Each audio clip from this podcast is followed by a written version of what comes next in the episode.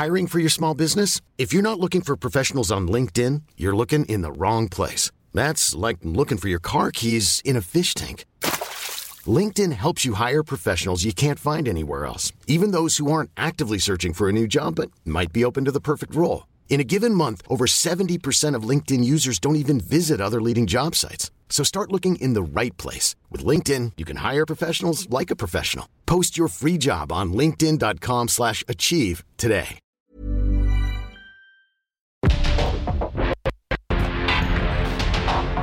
Porque el mundo actual no se entendería sin la economía, las finanzas y los negocios.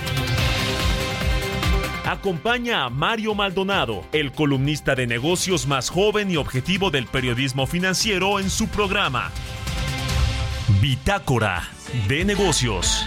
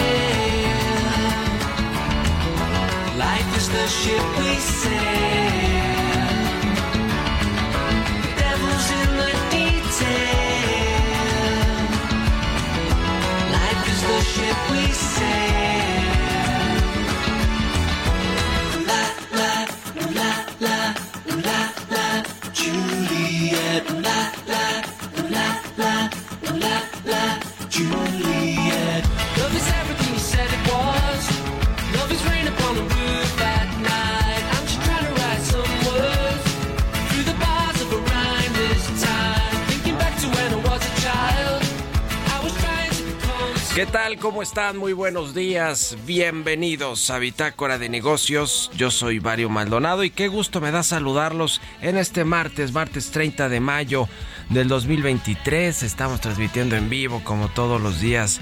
Tempranito aquí en la cabina del Heraldo Radio. Muchísimas gracias por acompañarnos en punto de las 6 de la mañana que abrimos esta barra informativa de El Heraldo Radio, a todos los que nos escuchan a través de la 98.5 de FM aquí en la capital del país y en el Valle de México. Un gran saludo también a quienes nos siguen en el interior de la República Mexicana, en Guadalajara, Jalisco por la 100.3, en Monterrey por la 99.7 de FM, en el Istmo, en La Laguna, en Oaxaca, Tampico, Tuxtla Gutiérrez, Tepic, que recientemente eh, eh, pues abrimos allá la estación del Heraldo Radio por la eh, 103.3 de FM en Tepic, Nayarit, en Chilpancingo, Guadalajara, en el sur de los Estados Unidos, en todos lados. Muchísimas gracias por acompañarnos y también, por supuesto, a quienes escuchan la radio por internet en cualquier parte del mundo o escuchan el podcast de Bitácora de Negocios. A todos y a todas, muchísimas, muchísimas gracias. Comenzamos este martes con un poquito de música como todos los días antes de entrarle a la información. Esta semana escuchamos canciones de bandas inglesas de la actualidad. Eh, el rock o las bandas inglesas siempre han sido reconocidas, algunas por supuesto a nivel mundial, pero algunas pues ya legendarias, ¿no? De los años 70, 80, 90 y ahora escuchamos pues bandas recientes como esta que se escucha de fondo, se llama Blossoms y la canción The Sulking Poet. Es una banda de indie rock Blossoms que se formó en el 2013, este, eh, digamos, hace una década apenas, ¿no? Unos 10 años. Y esta canción es de su álbum eh, lanzado en abril del año pasado. Ribbon Around the Bomb se llama. La vamos a estar escuchando y aquí en Bitácora de Negocios y le entramos a los temas, le entramos a la información. Vamos a hablar con Roberto Aguilar, lo más importante que sucede en los mercados financieros. Las bolsas pierden ante dudas sobre acuerdo partidista para elevar el techo de deuda de Estados Unidos propuesta de recorte de gastos llevaría a Estados Unidos más rápido a la recesión, la recesión económica y cónclave entre Estados Unidos y Europa para replantear tratamiento a China y amenazas de la inteligencia artificial. Viene este cónclave, le vamos a entrar a estos temas con eh, Roberto Aguilar. Vamos a platicar también con Luis Fernando Aro, director del Consejo Nacional Agropecuario sobre este decreto que finalmente se publicó ya en el diario oficial de la Federación para eliminar a la financiera rural o desaparecerla, pues esta empresa dedicada a dar créditos a los productores de México y resulta que pues finalmente la van a extinguir tal cual lo, lo adelantó en su momento el presidente López Obrador y, bueno pues viene eh, dentro de todos estos decretos y reformas que se aprobaron el mes anterior, ¿no? Antes de que acabara el periodo ordinario de sesiones. Eh, y bueno, pues es todo un asunto. Vamos a hablar también sobre el mercado laboral, que ayer se dieron a conocer datos de la encuesta nacional de ocupación y empleo en México. Y vamos a platicar de esto con Alberto Alessi, director general de Manpower Group para México, Centroamérica y el Caribe. Eh, vamos a hablar de, de, pues de estos datos. Parece que hay buenos, buenos datos en términos de de la tasa de desempleo que tiene su nivel más bajo desde el 2005, aunque la informalidad sigue creciendo, sigue siendo muy importante en el país la informalidad laboral y eso pues no abona a una a un, a un pago de impuestos, a un mejor, a una mejor economía en todo, en todos los sentidos, ¿eh? y, además de todo a pues una mejor eh, posibilidad de acceder a servicios eh, pues sociales, ¿no? De, de cobertura social como los servicios de salud, por ejemplo, no básicos, porque pues del otro lado no está funcionando, no funcionó el INSABI eh, que sustituyó al Seguro Popular, se le trasladó esa carga al IMSS con el famoso IMSS Bienestar que pues también tiene muchísimos problemas. Eh, entonces es un asunto de fondo estructural la informalidad en México, pero le vamos a entrar a todos estos temas. Vamos a hablar de las nuevas rutas que se anunciaron también en México por parte de las aerolíneas, en particular de Volaris. Y, le vamos a entrar a algunos otros temas hoy aquí en Bitácora de Negocios, así que quédense con nosotros en este martes, martes 30 de mayo del 2023. Vámonos al resumen de las noticias más importantes para comenzar este día con Jesús Espinosa.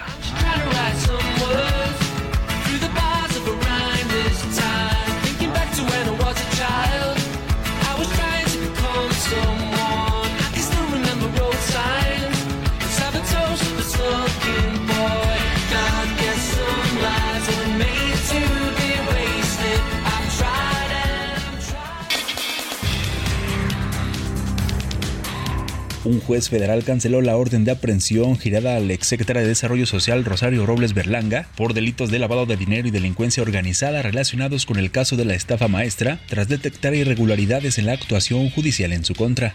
Este lunes el presidente Andrés Manuel López Obrador informó que el gobierno federal lanzará en 15 días la licitación para la construcción de 10 parques industriales para el proyecto del corredor interoceánico del Istmo de Tehuantepec. En otro tema, el Ejecutivo Federal denunció que desde la Suprema Corte de Justicia se gesta en los hechos un golpe de Estado técnico contra él al asegurar que los fallos de la Corte buscan neutralizar al Ejecutivo. Eh, queriendo parar las obras, pero no van a poder porque de acuerdo a la Constitución, a las leyes, tenemos nosotros el derecho de hacer, de hacer obras en beneficio del pueblo. O sea, una cosa es que eh, violen la Constitución a ver, que me digan los ministros si no la están violando, cobrando más de lo que cobra el presidente. Y otra, pues, es ya querer dar un golpe de Estado neutralizando al Poder Ejecutivo. La Secretaría de Infraestructura, Comunicaciones y Transportes publicó en el diario oficial los objetivos, acciones y metas de la Agencia Federal de Aviación Civil. Esta semana se realizará la visita de la Administración Federal de Aviación de Estados Unidos con el objetivo de revisar los avances de la agencia federal para recuperar la categoría 1 en seguridad aérea. Será el 14 de junio cuando en la Ciudad de México se llevarán a cabo votaciones para elegir líderes sindicales de las secciones 9, 10, 11 y 60 del Sindicato Nacional de Trabajadores de la Educación, que por primera vez utilizarán la reforma laboral del 2019 con voto libre, secreto y directo y cuyo árbitro será el Tribunal Federal de Conciliación y Arbitraje.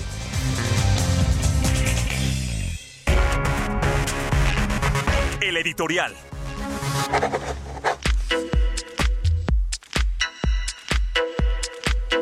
Bueno, pues este conflicto entre el presidente López Obrador, su gobierno y el Poder Judicial, en particular la Suprema Corte de Justicia de la Nación, porque el presidente eh, a diestra y siniestra lanza ataques no solo en contra de ministros y ministras de la Corte, sino de magistrados y jueces que, pues a su parecer, no eh, benefician a las reformas, de su gobierno y, muchas otras cosas que eh, ella, eh, él dice que jueces han liberado a delincuentes y han descongelado cuentas de la familia de Genaro García Luna, por ejemplo, entonces son corruptos.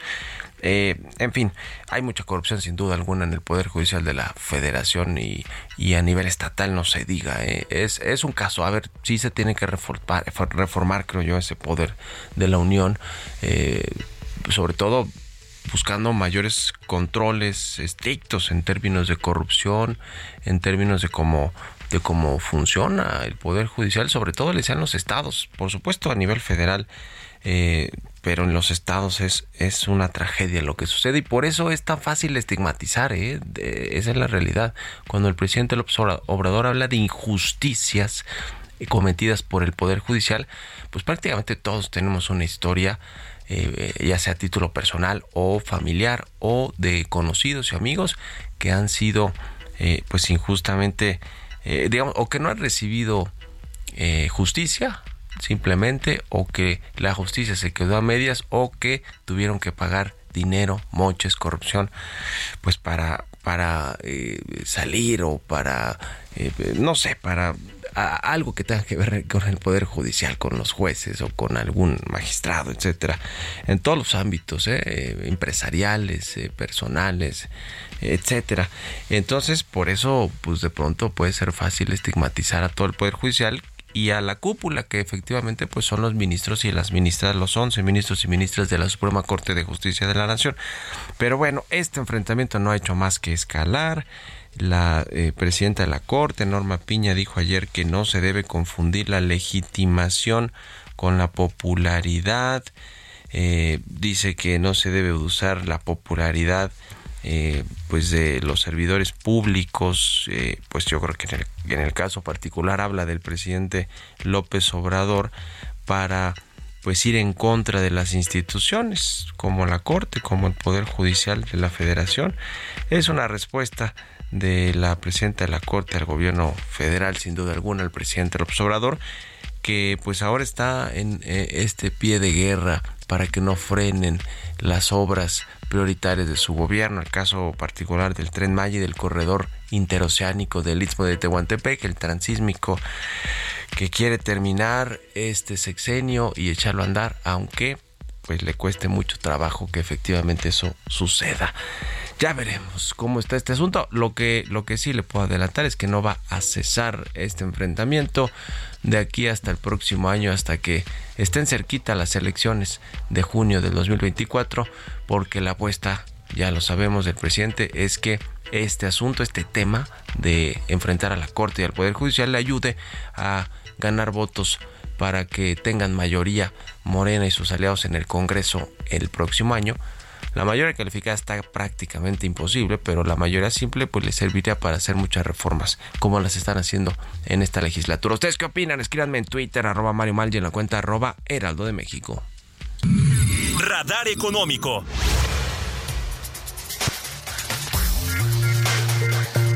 Y bien, sobre este asunto de Estados Unidos, se pusieron de acuerdo en la Casa Blanca Joe Biden con los republicanos para elevar el techo de la deuda con sus respectivos riesgos, ¿eh? como ya decíamos, de, la, eh, de, adelantar la recesión, de que se acelere este asunto y también de que la Reserva Federal de Estados Unidos eleve la tasa de interés. Vamos a hablar con eh, Ernesto O'Farrill como todos los martes. Ernesto, ¿cómo te va? Buenos días. ¿Cómo ves este asunto? Muy buenos días, Mario. Buenos días a todos. Cuéntanos, ¿cómo ves este tema de la Fed y las tasas de interés junto con lo que decidieron ayer, eh, bueno, el fin de semana en la Casa Blanca y con los republicanos de elevar el techo de la deuda? Así es, bueno, pues en cuanto a la Reserva Federal, pues todo parecía indicar que eh, tanto la Fed como varios bancos centrales han entrado ya en modo de pausa, o están por hacerlo, y que pues ya se estaban alcanzando las tasas máximas en este ciclo alcista, lo que se llama la tasa terminal, que en el caso de Estados Unidos sería 5.25% anual. ¿no? Bueno, pero sin embargo, la semana pasada conocimos algunos datos, eh, indicadores nuevos, que están cambiando la perspectiva y hacen eh, o le dan un incremento a la probabilidad de que en el futuro la Reserva Federal tenga que volver a subir su tasa de interés. Y básicamente pues, son los datos de inflación del gasto del consumidor. Ese le llaman en inglés ese, a ese índice de inflación, que aumentó 0.4% mensual, eh, tanto en, el índice general como en el índice subyacente, es decir, quitando los elementos volátiles, también subió 0.4. Si lo vemos a tasa anualizada, la inflación al consumidor está en 4.4% en abril, si consideramos la inflación subyacente está en 4.7%. Pero junto con ese también se da el dato de gasto del consumidor. Este aumentó en 0.8% en el mes, equivale a un 6% anual, y esto al final de cuentas lo que nos está diciendo es que los ciudadanos norteamericanos están otra vez gastando como acostumbran, con singular alegría. Bueno, pues estos son presiones inflacionarias y eh, esto combinado con que se ha llegado a un acuerdo en el techo de la deuda para que Estados Unidos pueda endeudarse hasta un monto de 31 billones de dólares, trillions en inglés. Sí. Mientras que el PIB americano es de 24 billones al 2022. Se trae un nivel de deuda sobre PIB eh, pues superior al 130%, ¿no?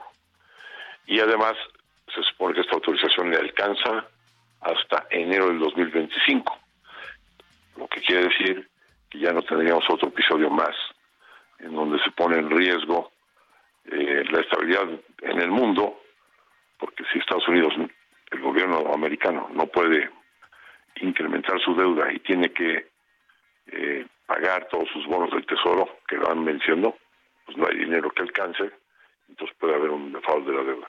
Pues al solucionarse esta cuestión con el acuerdo entre el presidente Biden y McCarthy, pues es otro elemento adicional que abona para que la Reserva Federal, después de estos datos de inflación alta, pudiera subir la tasa de interés.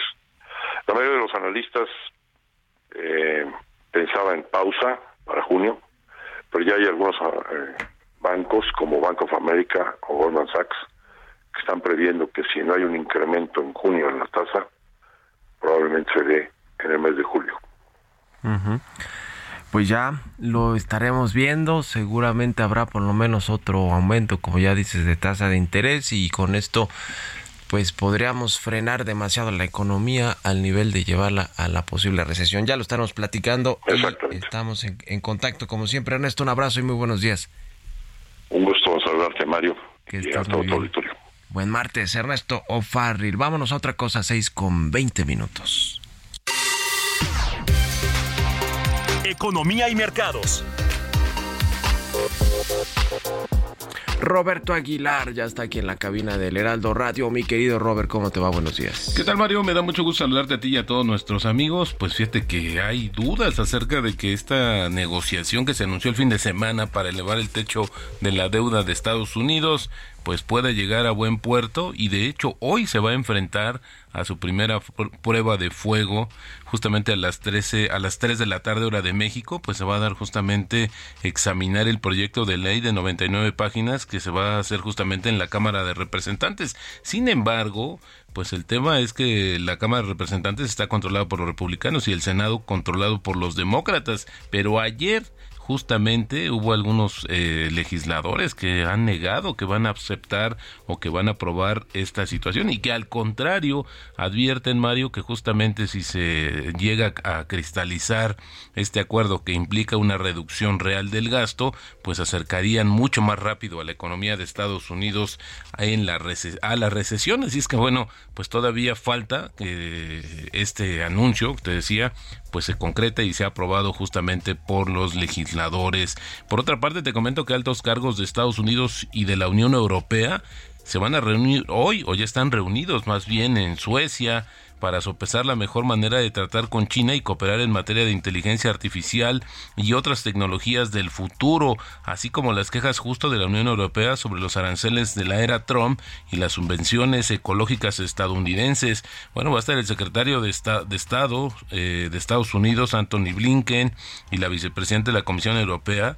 Además van a estar toda, toda, pues, pues el, eh, funcionarios muy importantes de Estados Unidos como la secretaria de Comercio, también el representante de Comercio y el vicepresidente de comisario de Comercio de la Comisión Europea, eh, justamente pues esta cónclave que se va a realizar el día de hoy. También te comento que los principales bancos de la zona del euro podrían verse afectados si sus clientes financieros como fondos, aseguradoras y cámaras de compensación retiraran sus depósitos o tuvieran problemas de otro tipo. Esto lo advirtió justamente hoy el Banco Central Europeo que presentó un estudio que justamente analizó el riesgo de contagio de los denominados bancos en la sombra, como fondos y otras empresas financieras que proporcionan financiamiento de una forma u otra a los bancos tradicionales y viceversa. Según el estudio, la exposición tanto en términos de activos bancarios, que incluyen préstamos, como de pasivos, que incluyen depósitos, se concentraba en los 13 principales bancos de la zona euro, incluidos sus ocho entidades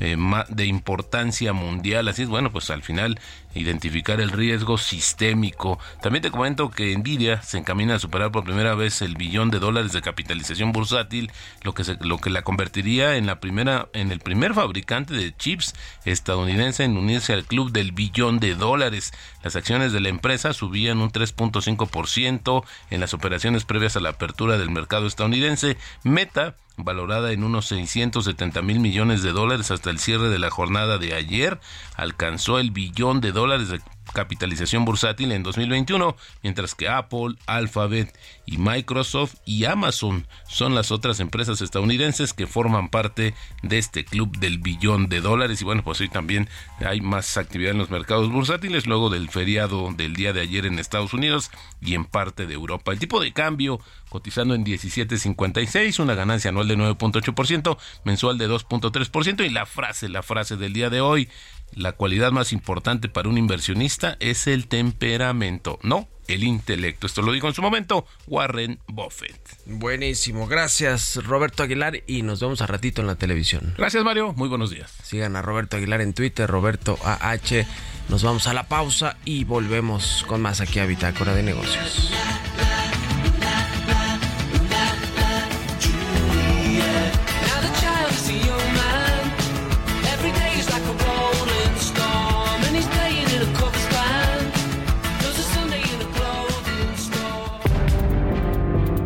Momento continuamos con la información más relevante del mundo financiero en Bitácora de Negocios con Mario Maldonado.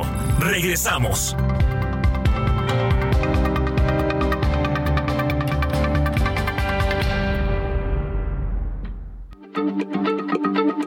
Heraldo Radio, la H se lee, se comparte, se ve y ahora también se escucha.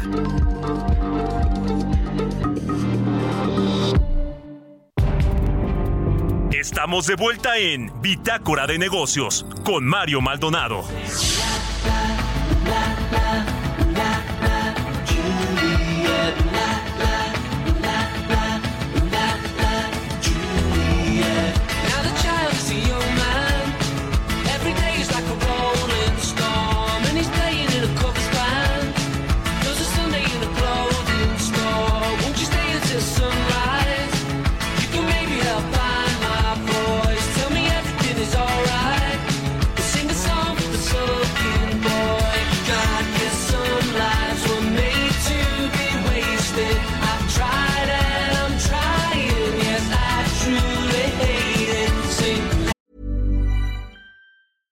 Hey, I'm Ryan Reynolds. At Mint Mobile, we like to do the opposite of what Big Wireless does. They charge you a lot, we charge you a little. So naturally, when they announced they'd be raising their prices due to inflation, we decided to deflate our prices due to not hating you.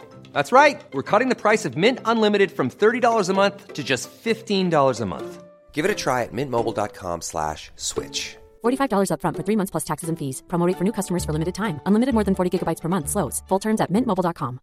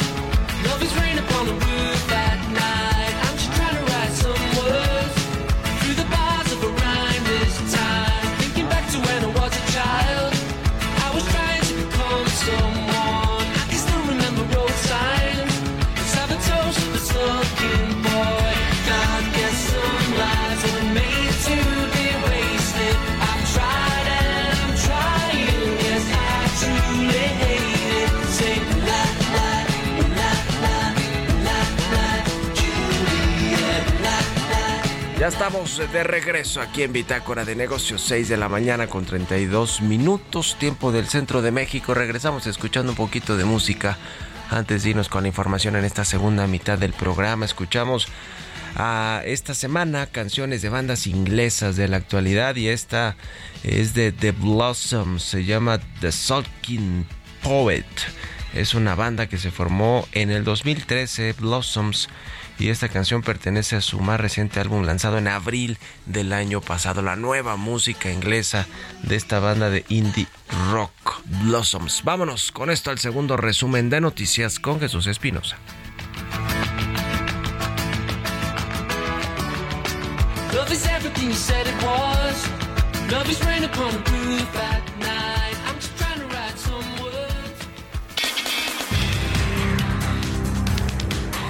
El Centro Mexicano de Derecho Ambiental informó que fue concedida una suspensión definitiva de tala de vegetación en los tramos 3, 4, 5 Norte y 6 del Tren Maya para áreas que se encuentran fuera de las autorizaciones de cambio de uso de suelo en terrenos forestales.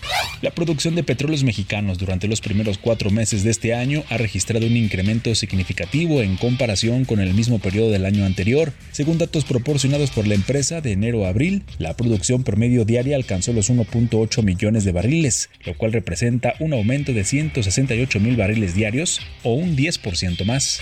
El secretario de Relaciones Exteriores, Marcelo Ebrard, informó que 1.500 representantes de la comunidad mexicana participarán en un congreso en Florida para definir la ruta de la defensa de los migrantes mexicanos en Estados Unidos ante leyes racistas y evitar el efecto dominó. El gobernador de Sonora, Alfonso Durazo, anunció que próximamente llegarán al estado inversiones por el orden de 150 millones de dólares en los de ensamble de autopartes y minería, lo que representa, dijo, desarrollo para los municipios, así como más empleos para las y los sonorenses. Entrevista.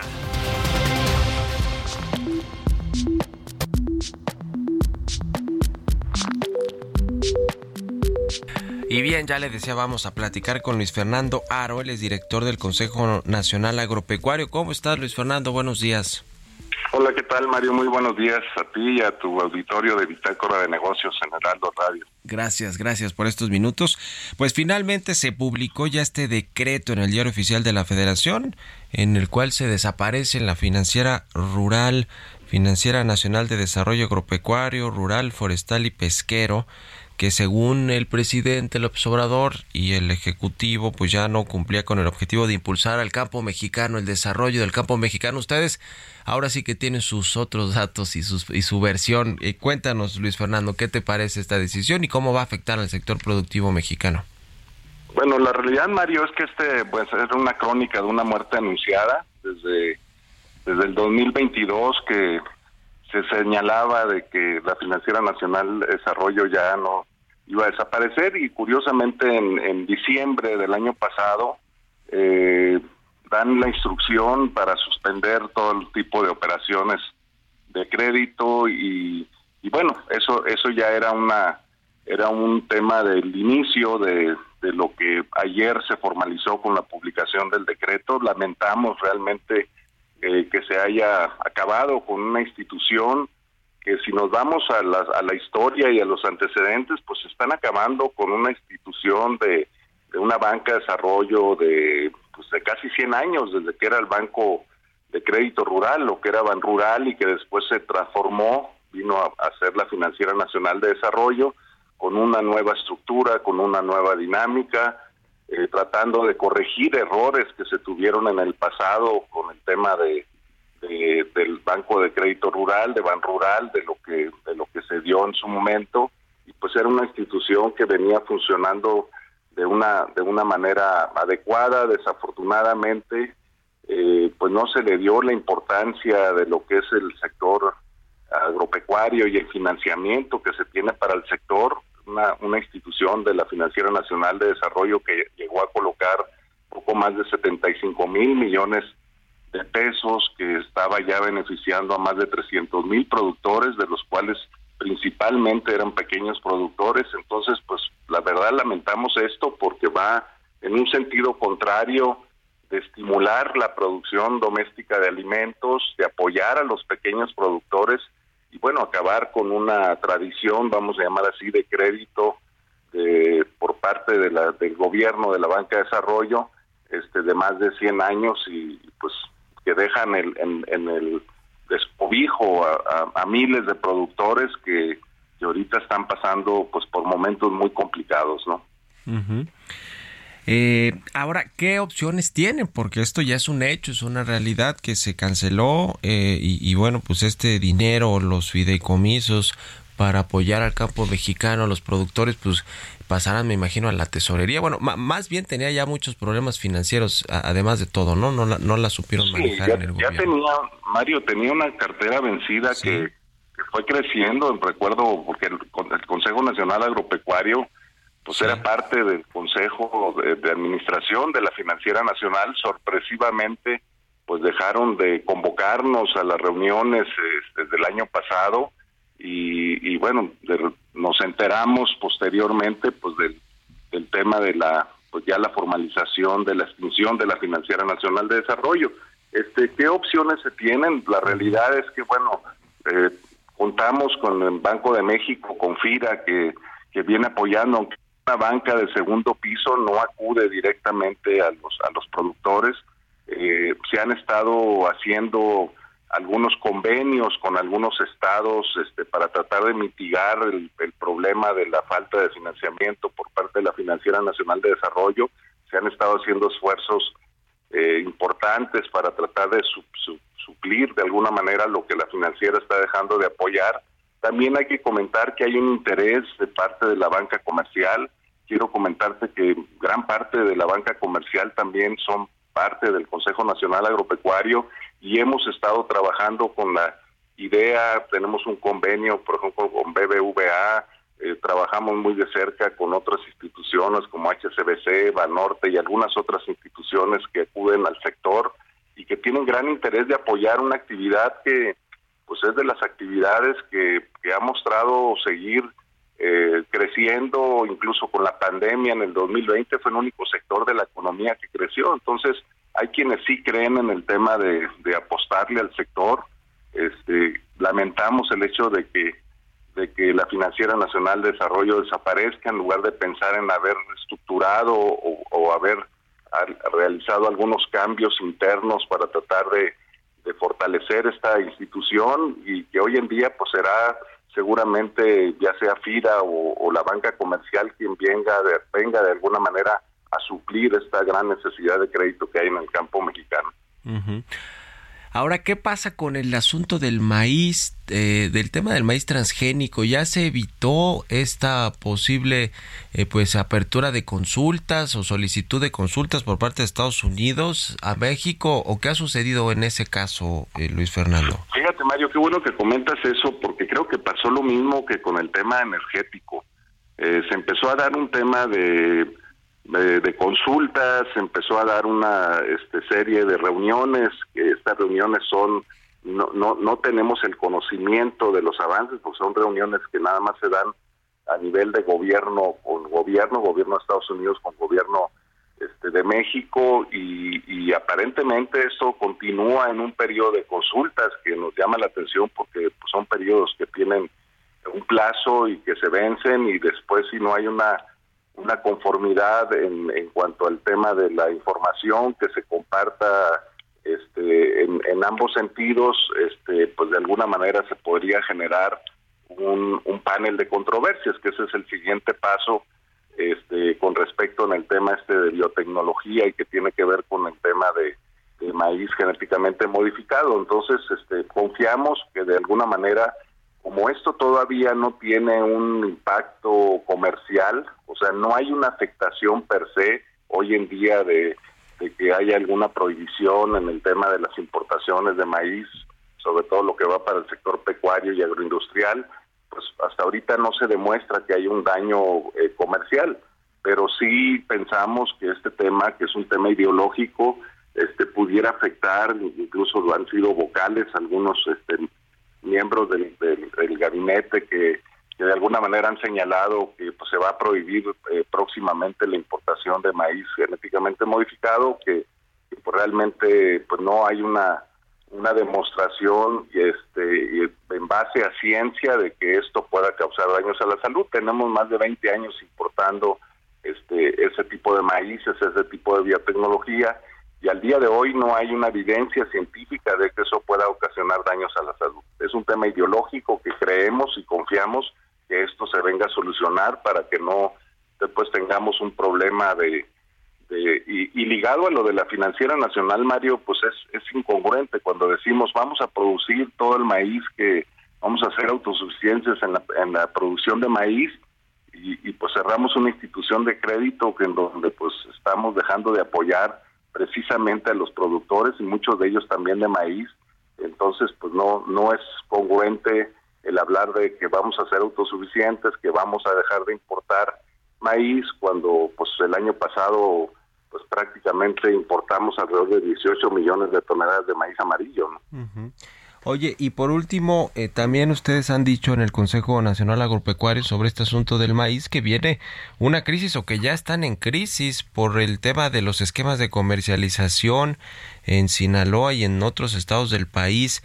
Eh, ¿Cómo está el, el, asunto de la producción y la comercialización del maíz en México? Me imagino que es el de consumo humano o, o, el, o el de o lo industrial.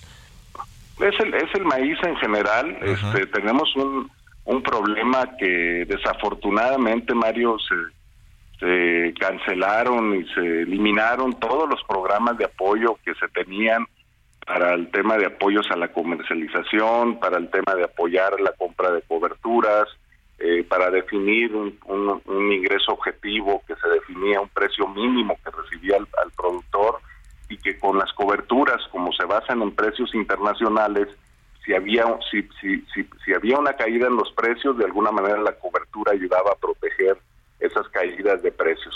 ¿Qué, qué sucedió a través del tiempo? Tenemos tres años eh, anteriores a este, en donde los precios de los commodities estuvieron a niveles muy aceptables, donde no había necesidad de que el gobierno este, tuviera que tener esos programas de apoyo, pero el problema es que, pues como todo es cíclico y ahora viene una caída casi del 40% de los precios de los commodities, con un problema de inflación que en algunos casos llega a más del 30%, el aumento de los costos de los insumos y de los costos de producción. Entonces es la tormenta perfecta y los productores de maíz, de trigo y de principalmente de sorgo, los de Sinaloa, de Baja California, de Sonora, de Tamaulipas, que son eh, estados excedentarios que producen más de lo que consumen, este, pues realmente están pasando por, por momentos muy complicados, están en, en- se están pláticas con gobierno, pero la verdad no vemos que haya la, la intención de poder apoyar a estos productores y, y el problema está en que pues van a caer en cartera vencida muchos de ellos, en que no van a, es- los precios están por debajo de los costos de producción y que van a tener pérdidas muy importantes y bueno, pues es un tema que tiene que ver también con qué va a pasar hacia adelante con las siguientes siembras que se den cuando los productores no tengan no estén capitalizados con un problema de comercialización que cada vez se está agudiz- agudizando más en, en este año, ¿no? Bueno, pues vamos a estar al pendiente eh, y en comunicación, si nos permites, y te agradezco estos minutos, Luis Fernando Aro, director del Consejo Nacional Agropecuario. Gracias y buenos días. Al contrario, Mario, muy, muchas gracias y muy buenos días a Que estés muy bien. Hasta luego. 6 con 46 minutos. Vámonos con las historias empresariales. Historias empresariales. Ya le decía de la apertura de nuevas rutas por parte de aerolíneas mexicanas. El caso de Volaris anunció el lanzamiento de 40 nuevas rutas domésticas. Esta expansión incluye 33 rutas exclusivas y que hasta ahora solo estaban disponibles en autobuses. Ya sabe quién está compitiendo, ¿no? A la que pasó de los autobuses a, a las aerolíneas, a Viva Aerobús. Nos platica de este tema Giovanna Torres.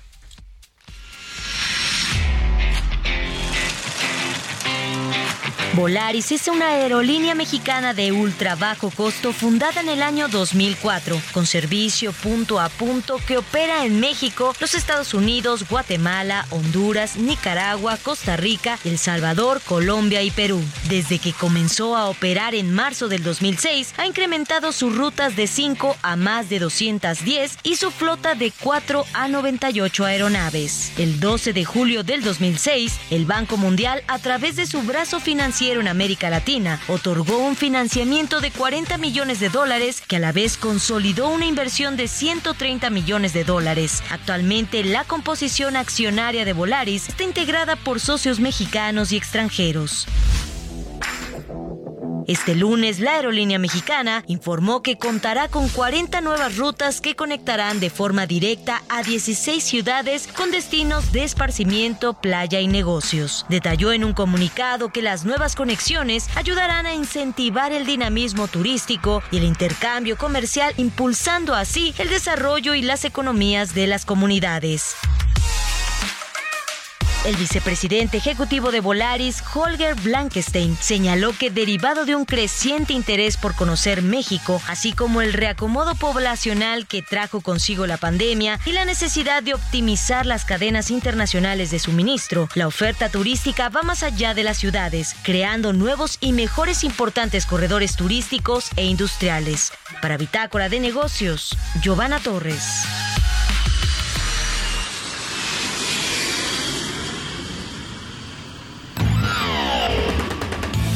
Mario Maldonado en Bitácora de Negocios.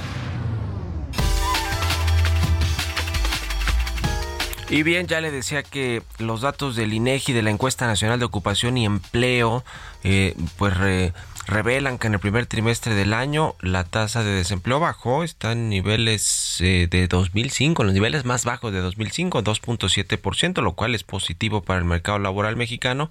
Lo que no es positivo es que la informalidad sigue creciendo eh, y ya está en eh, niveles eh, en niveles bastante altos el tema de la informalidad en nuestro país, de más del 50%, 53% si no tengo mal dato, 55.2% en el primer trimestre y esto, esto sí no es positivo. Vamos a platicar eh, del tema con Alberto Alessi, director general de Manpower Group para México, Centroamérica y el Caribe. ¿Cómo estás Alberto? Buenos días. ¿Qué tal? Buen día, Mario. Mucho gusto, un placer estar contigo y tu audiencia. Sin duda la informalidad es el principal enemigo del empleo. ¿Cómo vieron estos datos, Alberto? Pues sí, en efecto, como bien comentas, eh, 55.2% de la población ocupada hoy se encuentra en la informalidad. Estos son 2.4 millones más de personas con respecto al mismo trimestre del año pasado, pero al mismo tiempo estamos viendo, como bien dices, una de las tasas más altas registradas este, ante el INSS. Este, estamos cerrando el primer trimestre con casi 22 millones eh, de personas bajo empleo formal. Eh, esto, esto repito, son, son cifras por un lado muy buenas en cuanto a la formalidad, porque estamos registrando, repito, un poco más de personas. Cerramos, acuérdate, básicamente con 790 mil personas este, más eh, el año pasado eh, dentro de los registros patronales. Sin embargo, dentro del padrón eh, total de empresas seguimos viendo 3 millones, casi 3 millones 100 mil empresas. Este, de esas solo un millón están registradas en el, en el IMSS, en el Instituto Mexicano de Seguro Social. Ahora, con respecto a la informalidad, en efecto, eh, todos los años, al, al, al estar de alguna manera incorporándose nuevos jóvenes al mercado laboral, al, obviamente al, a la, eh, se encuentran en edad, obviamente, de pertenecer económicamente activos a empleos, eh, es cuando vemos precisamente este fenómeno. Una de las cosas que más vemos es que la informalidad se presenta en mucha mayor eh, porcentualidad en los en los estados del sur de, del país, no así lo vemos obviamente en, el norte. Por ejemplo, las tasas más altas de informalidad la vemos, por ejemplo, en Oaxaca con un 80%, Guerrero con un 79% y Chiapas con un 73%. Sin embargo, las tasas, las mismas tasas, pero en Chihuahua, Coahuila, Zaragoza se encuentran en 34 o 35%. Es decir, eh, las zonas del norte eh, emplean, obviamente por la alta industrialización, a mucha mayor cantidad de empleados en la formalidad. Recuérdate que el TEMEC en ese sentido sí eh, pone un ojo específico para que no se produzcan productos o bienes y servicios con personas en, fuera, obviamente, de la formalidad, ¿no? Este tema de la informalidad todavía tiene que ver con los resabios de la eh, pandemia de COVID-19, donde pues efectivamente vimos un aumento impresionante de la informalidad en el mercado laboral mexicano. ¿Tiene que ver con, toda, con todavía con esa tendencia o con otras condiciones? A ver, una, de, una tiene que ver eh, definitivamente con el reacomodo de, la población que salió de COVID, sin embargo sigue siendo en un porcentaje muy bajo. Nosotros dentro de Manpower Group, los diferentes estudios que hemos realizado precisamente para identificar dónde están las posibles causas, seguimos teniendo problemas serios para conseguir personal con las capacidades técnicas y habilidades blandas que está requiriendo el mercado. Si esta población de jóvenes que estamos de alguna manera incorporando año tras año a las filas del empleo, más obviamente el grueso del resto de la población económicamente activa, eh, estuviese en sintonía con las competencias que hoy se están buscando, la informalidad definitivamente se reduciría de una manera importante nuestra encuesta de expectativas de empleo, Mario, para el próximo trimestre, el segundo trimestre del año, muestra, muestra una de las tendencias más fuertes en intenciones de contratación. 46% de los empleadores encuestados manifestaron eh, estar contratando en el siguiente trimestre personal. Así que también allí tenemos una brecha importante que, como siempre hemos dicho, tiene que ir reduciéndose en tres aristas, apoyos obviamente del Estado y la Secretaría de Educación Pública, instituciones técnicas, a seguir reduciendo de alguna manera ese gap eh, vía actualización más temprana de los pensum curriculares. Eh, dos, eh, iniciativa privada apoyando precisamente los programas en donde podamos ir eh, de alguna forma formando a estos jóvenes, a los trainees, a los becarios, en programas como Jóvenes Construyendo el Futuro, eh, formación dual eh, y obviamente organismos no, no gubernamentales que están ayudando eh, en gran también medida a seguir formando a personas en las carreras y, posiciones que más se están demandando, demandando en el mercado. Muy bien, pues muchas gracias Alberto Alessi, director general de Manpower Group aquí en México por estos minutos y buenos días. Gracias, Mario. Buen día. Hasta luego. Con esto nos despedimos. Gracias a todos ustedes por habernos acompañado este martes aquí en Bitácora de Negocios. Se quedan en estas frecuencias del Heraldo Radio con Sergio Sarmiento y Lupita Juárez. Nosotros nos vamos a la televisión, al canal 8 de la televisión abierta, a las noticias de la mañana y nos escuchamos aquí mañana tempranito a las 6. Muy buenos días.